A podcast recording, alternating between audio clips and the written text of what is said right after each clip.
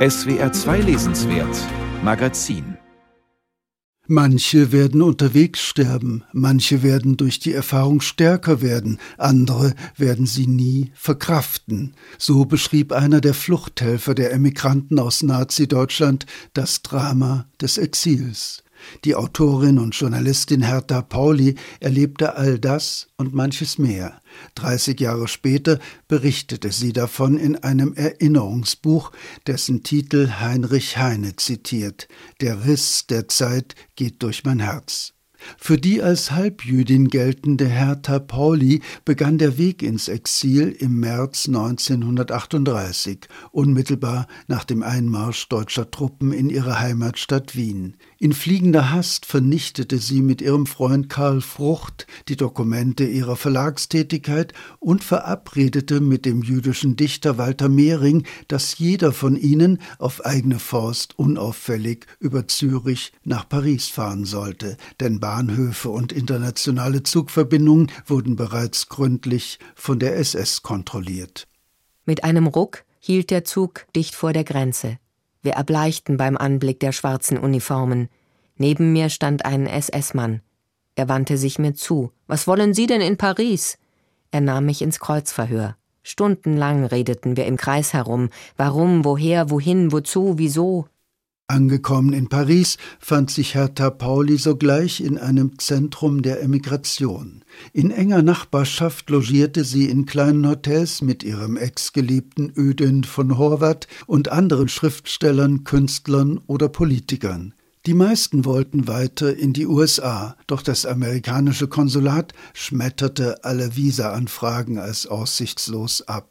Manchmal gesellte man sich im Café Le Tournon zum Stammtisch von Joseph Roth, der wenig sprach, unablässig schrieb und sich zu Tode trank. Auf den Champs-Élysées wurde Horvath im Sturm von einem Baum erschlagen, als hätte es noch eines weiteren Menetekels bedurft, dass es in diesem Exil keine Sicherheit gab. Mit dem Einmarsch der deutschen Truppen in Paris erhöhte sich der Verfolgungsdruck auf die Emigranten ein weiteres Mal. Zusammen mit Walter Mehring flüchtete Hertha Pauli unter dem Feuer deutscher Maschinengewehre vorbei an gesprengten Loirebrücken, erschöpft und ausgehungert auf langen Irrwegen durch die unbesetzte Zone bis nach Marseille.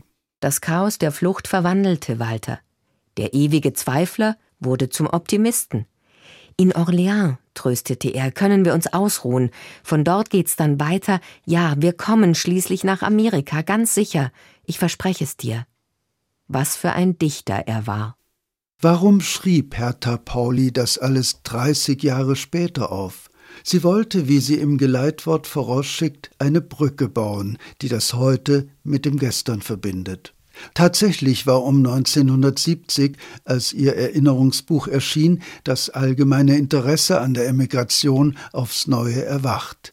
Allerdings glorifiziert Hertha Pauli ihre Rolle nicht, sondern bekennt sich zu allen Facetten zwischen Mut und Verzagen. Sie hat Aufwühlendes erlebt und scharf beobachtet und erzählt davon mit der Werve und Triftigkeit der Zeitzeugin, dialogreich und im drängenden Takt der Ereignisse.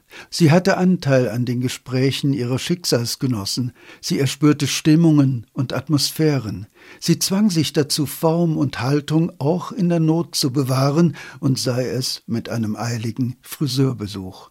Auf diese Erinnerungen ist bei aller Subjektivität Verlass. Sie konstruieren kein Narrativ, das seinen Stoff nach beliebigen Gestaltungsbedürfnissen formt und biegt, wenn nicht gar verfälscht.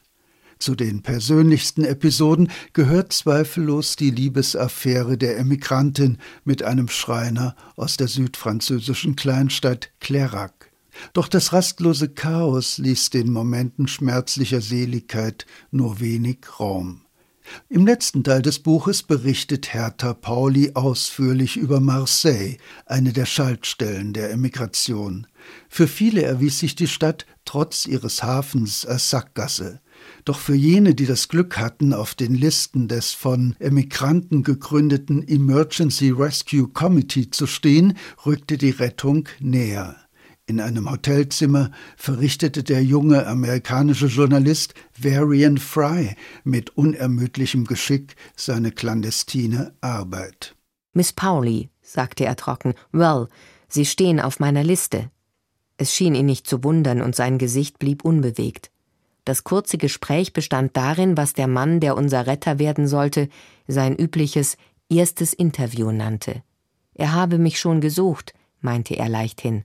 Wie viele andere quälte sich auch Hertha Pauli über den legendären Bergpfad, auf dem Fluchthelfer die Verfolgten von der französischen Seite über die Pyrenäen ins spanische Porbu brachten. Hertha Pauli beschreibt die zweieinhalb Jahre ihrer Flucht so genau, lebendig und bewegend, dass ihre Leserschaft auf manchen Seiten von dem Gefühl erfasst wird, die Nöte und Verzweiflungen, die Lichtblicke und Hoffnungen des Emigrantendaseins selbst durchzumachen. Der Riss der Zeit geht durch mein Herz ist als Zeitzeugnis des Exils zweifellos ein Schlüsselwerk, das durch seine geradlinige Direktheit fesselt und überzeugt.